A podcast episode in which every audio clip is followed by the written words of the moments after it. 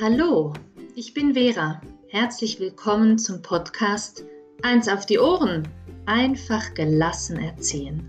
Ich begleite dich auf dem Weg nach innen, damit du im Außen mehr Gelassenheit erlebst und den Fokus auf Wesentliches richten kannst. So werden deine Tage gelassener und die Beziehungen zu Kind, Partner und dir selbst liebevoller. Recht haben wollen. Kinder wollen Recht haben.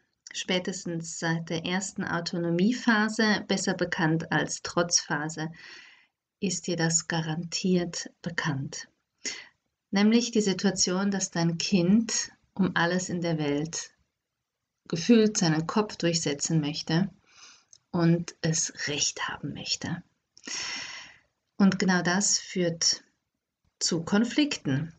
Und dann stellt sich immer wieder die Frage, wo lässt man das Kind Recht haben, um der Freiheit keine Einschränkungen zu geben, weil das Kind wirklich Recht hat, weil, warum auch immer, und wo ähm, geht man eigentlich bewusst auch in einen Konflikt oder in eine Auseinandersetzung mit dem Kind, weil es vielleicht wirklich nicht recht hat oder mindestens nach deinem Empfinden als Elternteil nicht recht hat. Und wenn die Kinder älter werden, auch mit Teenies, wirst du die Situation gut genug kennen, dass dein Kind über gewisse Dinge eine gänzlich andere Meinung hat als du selber. Und wahrscheinlich wird es dir da gehen, wie allen anderen Eltern auch. Nämlich so, dass du am liebsten die pure Harmonie hättest und ihr diese Auseinandersetzung gar nicht unbedingt führen müsstet, bräuchtet. Wenn du mir folgst, weißt du garantiert, dass ich Auseinandersetzungen nicht nur wichtig finde, sondern auch gut. Sie bringen dich als Elternteil und dein Kind eben auch dazu, seine eigene Position, seine eigenen Werte zu überdenken, sie zu formulieren, vielleicht auch zu merken, boah, da fängt was an zu wackeln, da muss ich mich selber nochmal hinterfragen. Und das kann ich in der Situation einer Auseinandersetzung, einer liebevoll geführten Auseinandersetzung eben machen.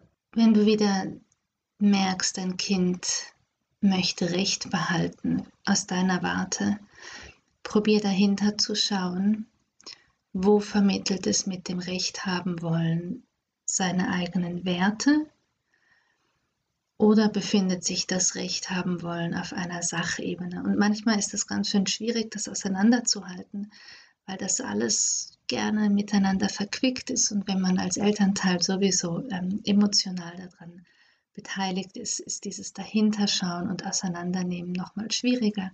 Trotzdem hier die Einladung für dich. Der Teil, der auf sich auf einer Sachebene befindet, über den könnte man eigentlich miteinander reden. Und alles, wo du merkst, da wird es harzig, die Auseinandersetzung, da ist das Recht haben wollen oder das auf seinem Recht beharren, sehr stark. Auch bei dir selber. Und dafür gilt das nämlich auch dann schau noch mal hin, wo ist dieses Recht haben mit einem Wert von dir oder von deinem Kind verknüpft oder mit einem echten Bedürfnis von deinem Kind. Ich unterscheide selber ja sehr gerne und das finde ich echt nötig zwischen Wünschen und Bedürfnissen. Guck da auch noch mal hin wenn du merkst, dass es bei deinem Kind auch um, um Werte geht, um Bedürfnisse geht, die es mit diesem Recht haben wollen, ähm, gefühlt auch verteidigt vielleicht, weil es Gefühl hat, das hätte keinen Platz, dann redet lieber darüber. Und vielleicht überlegst du dir als Elternteil dann auch, wo, wo kann ich von meinem Recht haben wollen als Elternteil weggehen, um dem Recht, um den Bedürfnissen, um den Werten meines Kindes einen Raum und einen Platz zu schaffen, den es eben ohne mein bewusstes Zurückhalten von meinem eigenen Recht haben wollen gar nicht hätte. Und wie so oft ist auch dieses Thema nicht nur in Bezug auf dein Kind zu sehen, sondern auch bei dir selber, nämlich wo beharrst du auf einem gefühlten Recht und hast du wirklich das Recht dazu, auf diesem Recht zu beharren. Ich lasse dich damit einfach so mal und wenn du weiter Fragen hast, dazu, wenn du merkst, es arbeitet an dir, kannst du auch gerne Kontakt aufnehmen zu mir unter der E-Mail vera.veramarti.ch oder du guckst dir das Workbook an. Starke Beziehung zum Teenie-Kind.